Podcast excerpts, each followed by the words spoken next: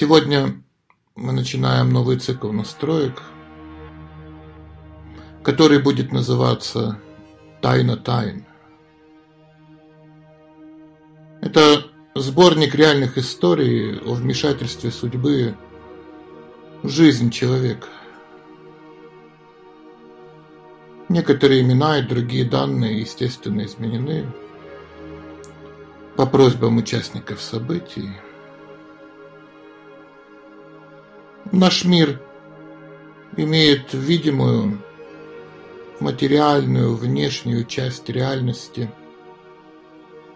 но также этого мира есть и невидимая,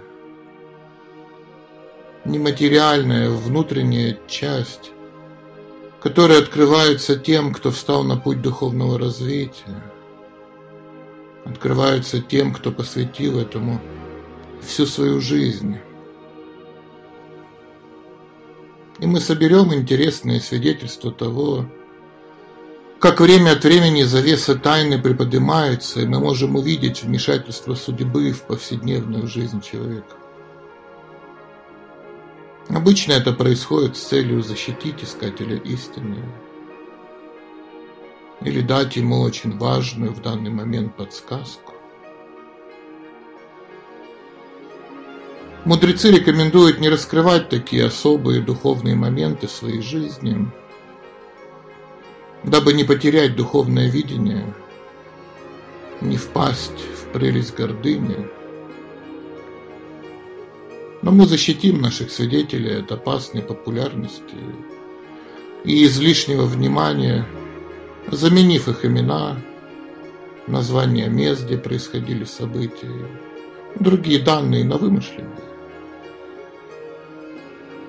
В то же время – мы даем свою гарантию того, что все записанные истории действительно имели место быть и были нами проверены, насколько это возможно.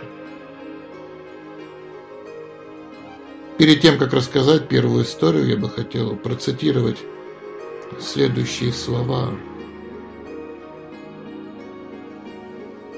Чтобы привлечь внимание обычных людей, святые люди – ачари и наставники иногда проявляют сверхъестественные способности. Это необходимо, чтобы обратить на себя внимание неверующих. Однако святой человек не станет злоупотреблять своей силой ради собственного удовольствия, как поступают самозванцы, объявляющие себя Богом. Фокусник тоже показывает чудеса, непонятные рядовой публике. Но это вовсе не означает, что он Бог. Нет большего греха, чем завлекать людей чудесами и, пользуясь их доверием, объявлять себя Богом. Истинный святой никогда не скажет, что он Бог, ибо всегда считает себя слугой Бога. Такому слуге нет необходимости демонстрировать мистические способности. Ему это не доставляет удовольствия. Но ради верховной личности Бога смиренный слуга может совершить такие чудеса, какие не осмелится повторить никто из обычных людей. При этом святой человек никогда не ставит подобные деяния себе в заслугу.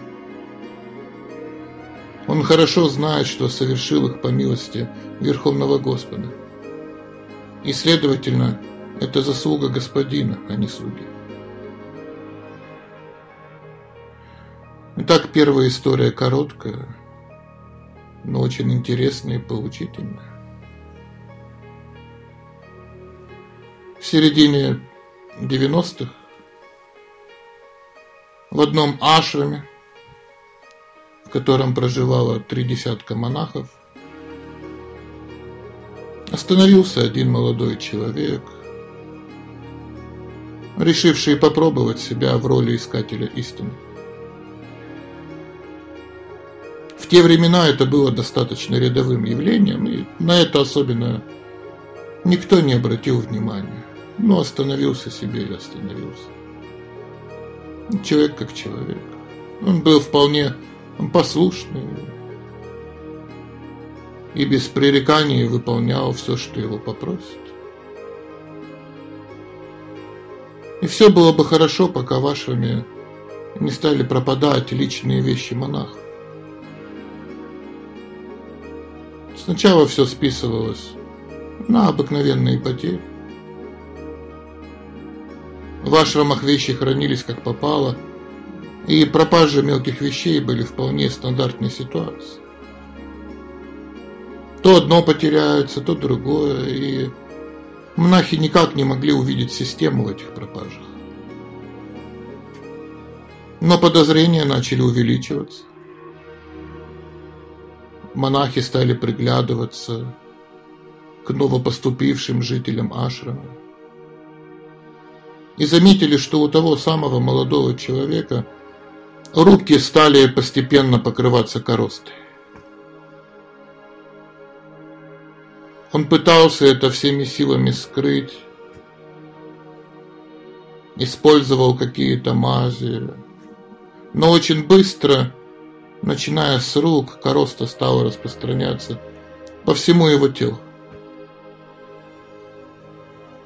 Монахи посчитали это знаком от Бога и обыскали его сумки, в которых и оказались все пропавшие вещи. Понятно, что молодой человек в тот же день был исключен из ашрама, и больше его никто и никогда не видел. Но после этой истории никакие вещи вообще никогда не пропадали в этом ашраме.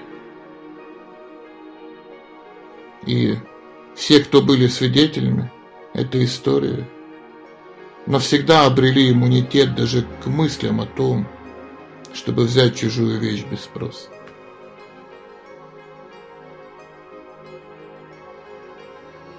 Если у вас есть подобные истории, которые могли бы приоткрывать завесу тайны над тем, как судьба проявляется в жизни человека, можете прислать ее на мой адрес info собачка рузафру, и я расскажу вашу историю, не упоминая имена и другие данные, которые мы бы хотели сохранить в тайне.